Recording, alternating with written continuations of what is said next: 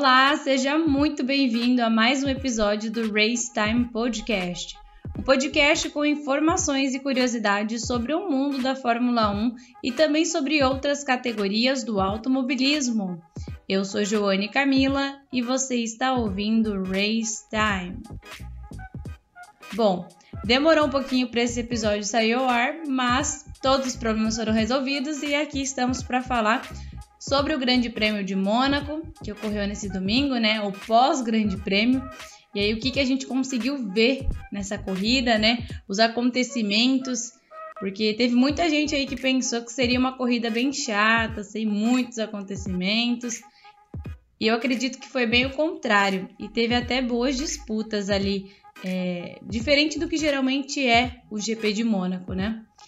Bom, então, assim, a gente teve um pouco de tudo, né? Teve atraso, teve chuva, teve batida, teve erro, né? Teve gente revoltada na pista. Mas antes da gente começar a falar especificamente da corrida, vale a gente lembrar que, que quem conquistou a pole position no sábado, que largou na primeira posição no domingo na corrida, foi o monegasco Charles Leclerc. Né? Ele é o, o Leclerc, que nasceu em Mônaco, né, estava atrás ali da sua primeira vitória é, no Grande Prêmio de Mônaco. Isso seria assim um marco muito importante para ele, né? Porque afinal é, ele estava correndo realmente em casa. Né? Então assim, é, em segundo lugar teve o seu companheiro de equipe Carlos Sainz, né? E depois as duas Red Bulls com o Sérgio Pérez e com o Max Verstappen. Então assim, esse foi o grid de largada ali com os quatro primeiros, né? E tem muita coisa que a gente pode analisar, né? Primeiro, aquela chuva, todo mundo já comentava, olha, vai ter chuva no Grande Prêmio de Mônaco, né? E aí chegou lá e aí foi se aproximando o horário e a chuva começou a cair e aquela coisa, né? Tava chovendo forte, né? Mas ao mesmo tempo, quando a gente começou a ver aqueles atrasos, muita gente já começou a pensar, poxa, vai ser como em Spa em 2021, porque a gente teve a corrida na Bélgica e ela foi atrasando, né? Mais 10 minutos, mais 15 minutos, mais 20 minutos, e quando viu, passou o tempo ali e não teve corrida, né? Eles fizeram só é, algumas voltas ali e, e, foi considerado meio ponto para os 10 primeiros, né? Então, assim, é, o que realmente o pessoal queria era a corrida. Mas ainda bem que tudo deu certo, a chuva deu uma boa acalmada e os carros conseguiram ir para a pista, porque assim, querendo ou não, a pista com chuva, ela separa realmente quem é piloto de Fórmula 1 e de quem está ali só de passeio, né? Porque dirigir na chuva é um desafio, né? ainda mais um circuito de rua bem fechado, que tem poucas zonas de escape, como o circuito em Mônaco, é mais emocionante, né? E eu acho que isso foi um toque especial também no Grande Prêmio de Mônaco, que foi essa, essa chuva. Porque que acontece? Você já tem que ter ali reflexos rápidos em Mônaco. E aí você pega uma pista toda molhada, estava encharcada de água porque não tinha é, escoamento de água e tudo mais, então tinha muita poça de água ainda na pista. E isso acho que deu um toque especial, né? Mas depois eu quero falar um pouquinho mais da chuva. Então, assim, resumindo o que aconteceu no domingo. O mexicano Sérgio Pérez levou a melhor, vencendo a corrida em Mônaco. É a terceira vez que o Sérgio Pérez ele vence uma corrida, sendo essa a segunda vez que ele vence com a Red Bull, que é a atual equipe dele. Mas assim, a gente pode considerar que o Pérez ele fez uma corrida muito boa. Né? Ele estava com desempenho bom, liderou bem, né? liderou super bem a estratégia que ele teve com a equipe foi essencial também.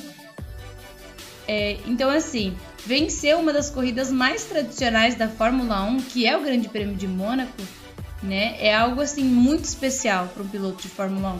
Lógico que eles gostam de ganhar é, em casa, né, no caso dele no México, mas você ganhar em Mônaco é algo muito especial também. E, inclusive, ele se emocionou no pódio. Então esse foi assim o desfecho da corrida, o resultado, né? O Pérez levou a melhor, é, seguido aí pelo Carlos Sainz, né? Da Ferrari e depois o seu companheiro de equipe Max Verstappen da Red Bull. Mas eu quero comentar uma outra coisa. Como eu falei no início ali sobre o grid de largada, porque assim a gente tinha duas Ferraris na ponta, né? Charles Leclerc largando na primeira posição e Carlos Sainz largando na segunda posição. Eram as melhores posições na largada, né? Então assim, eles realmente tinham tudo para conseguir de repente uma dobradinha, de repente um segundo e terceiro lugar ou algo assim, mas eles realmente foram surpreendidos com uma péssima estratégia da equipe. É, eles realmente estavam com todos os fatores positivos, mas a estratégia assim acabou com as chances que eles tinham de uma dobradinha ou algo ou uma vitória, enfim, tanto do Carlos Sainz quanto do próprio Charles Leclerc. E aí o que aconteceu? O Leclerc ele sofreu com aquele erro da Ferrari, que a Ferrari chamou ele para ir para os boxes no momento errado, né? Ele acabou despencando lá para o quarto lugar. Mas na real isso foi uma confusão, porque ele foi chamado para ir para o box, mas a equipe mandou ele permanecer na pista. Só que a equipe provavelmente não se deu conta que ele já estava entrando no box, ele já tinha entrado no box. E que assim, ele teve que esperar o seu companheiro de equipe, o Carlos Sainz, que estava fazendo a sua primeira parada nesse momento para trocar os pneus, e ele estava atrás dele. Então, assim, o tempo que ele ficou esperando, até a troca do pneu e tudo mais, acabou atrapalhando isso. Né? Poderiam ter chamado ele de repente na volta seguinte. E assim, esse momento que a Ferrari passou no fim de semana, ela é exatamente o que o Charles Leclerc falou no final da corrida, né? É, é uma situação muito difícil, né? Mas é, o que ele comentou é que isso não pode ficar acontecendo. E realmente, porque se fosse uma falha num pneu, se fosse no motor ou algo assim, né? Mas ali foi erro de estratégia né? Foi algo bem que poderiam ter feito diferente, digamos assim. Mas enfim, isso favoreceu super a Red Bull, né? Que conseguiu aí colocar os dois pilotos no pódio, o Pérez em primeiro e o Verstappen em terceiro. Então assim, é, por um lado foi muito ruim para a Ferrari e por outro foi muito bom, porque era exatamente o que a Red Bull queria. Agora, outro ponto que ficou assim é, marcado no GP de Mônaco foi a batida do Mick Schumacher. O piloto da Haas que acabou perdendo o controle do carro, bateu de frente, né, rodou ali né, e bateu na barreira de proteção. E assim, o carro dele ficou dividido em duas partes. E assim, a gente já lembra, né? Ok, que foram situações diferentes. A batida do Mick, em comparação com a batida do Grosjean, foram situações bem diferentes. Mas assim, o carro ficar dividido em duas partes, né? A batida do Mickey não foi forte o suficiente, digamos, para justificar isso dividir, né? Isso de dividir o carro em duas partes. Né? O caso lá do Grosjean já assustou muita gente de, do carro ter batido naquela barreira e ter partido no meio. A gente não espera isso de um carro de Fórmula 1 hoje em dia. Né? Então realmente foi um susto, apesar assim, é, ele bateu, né? Foi uma batida forte, mas não foi muito forte. E assim, é, ele disse que estava tudo bem, né? Mas ele, até ele não entendeu o que aconteceu ali. Né? Foi uma coisa bem complicada. E digamos assim, isso até preocupou muita gente, né? Porque um carro partiu no meio, sem ser uma pancada muito forte. E assim, o próprio piloto não não conseguiu entender realmente o que aconteceu ali. Então isso assim, a gente pode dizer que foi um ponto forte da corrida também né, e inesperado. E aí, com a batida do Mick, né, a gente já teve aquele atraso no começo da corrida por conta da chuva, que acabou atrasando bastante o início da corrida. E aí depois ela novamente foi interrompida por causa desse acidente aí do Mick na volta 30. Então a prova foi paralisada mais uma vez, né? Porque eles precisavam ali limpar a pista e tudo mais. Então com isso a corrida acabou sendo impedida de terminar realmente nas 77 voltas, né? Porque tem um limite ali de 3 horas para cada grande prêmio. E aí eles precisaram ajustar, né? Teve ali até a questão de um temporizador, né, da corrida, que depois disso é, a, não foi mais contado por volta, foi contado por tempo, né? No total aí fecharam 64 voltas, né, das 77 que eram previstas. Né? E aí, com essa batida do Mick, né, eles acionaram a bandeira amarela, mas depois ela passou para a bandeira vermelha. Então, realmente paralisou a corrida. Um ponto que acho que chamou bastante atenção também na corrida foi o trabalho de Fernando Alonso. né? Ele tava como um escudeiro, como um, é, uma barreira na frente do Hamilton, né? Ele falou: opa, vou construir aqui um paredão e você não vai passar por mim, né? Porque ele realmente segurou o Hamilton, né? O Hamilton aí que tava tentando pegar a sétima posição do Fernando Alonso, ele acabou ficando preso atrás da Alpine do Alonso, né? Até o Hamilton acabou reclamando do ritmo do Alonso. Mas assim, o Alonso não tava nem aí se ele tava gostando ou não daquela daquele ritmo que ele tava andando. Ele só tava aqui, olha, eu vou fazer meu trabalho, eu vou correr e não vou deixar o Hamilton passar. Acho que era esse o objetivo dele. E foi até um ponto interessante, porque em vários momentos a gente pensava, agora o Hamilton vai atacar. E aí quando via, o Alonso já, já tava assim, é, abrindo um pouco de vantagem, de repente os dois encostavam de novo. E, enfim, foi interessante esse ponto também. Mas uma coisa que acho que fazia muito tempo que a gente não via era os quatro primeiros pilotos colados no final da corrida.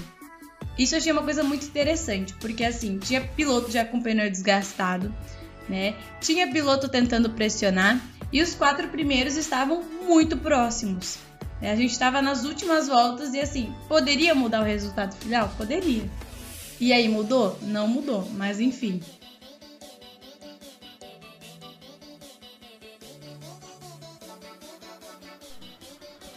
Mas foi muito interessante realmente ver os quatro primeiros correndo praticamente colado um atrás do outro, né?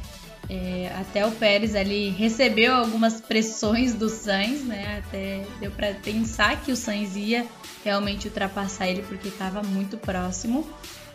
Né? Pegaram ali tráfego de retardatários, mas no fim o Pérez aí teve um caminho livre para brigar e ele falou: aqui você não vai passar para o Carlos Sainz, essa vitória já é minha, né?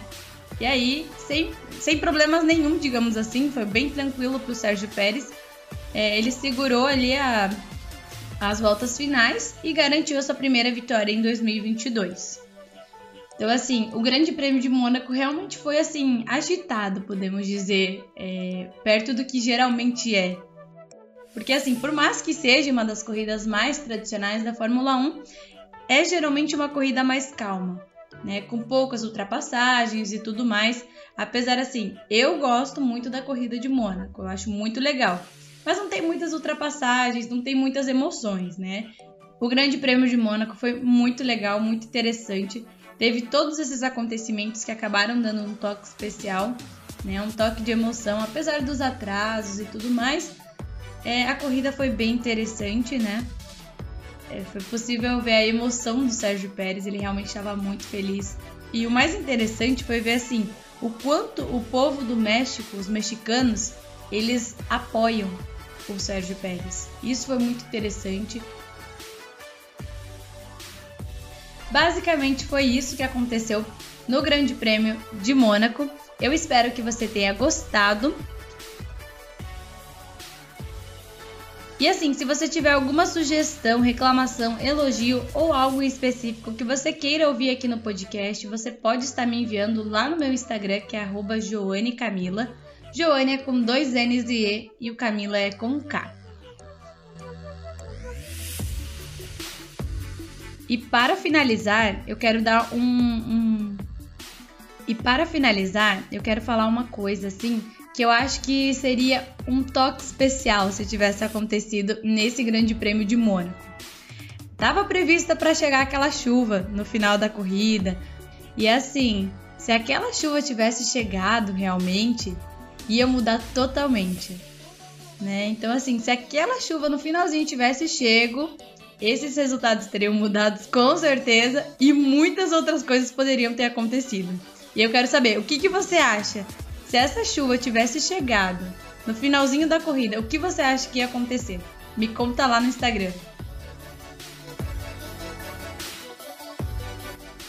Bom, é isso então e eu te espero no próximo episódio. Até lá!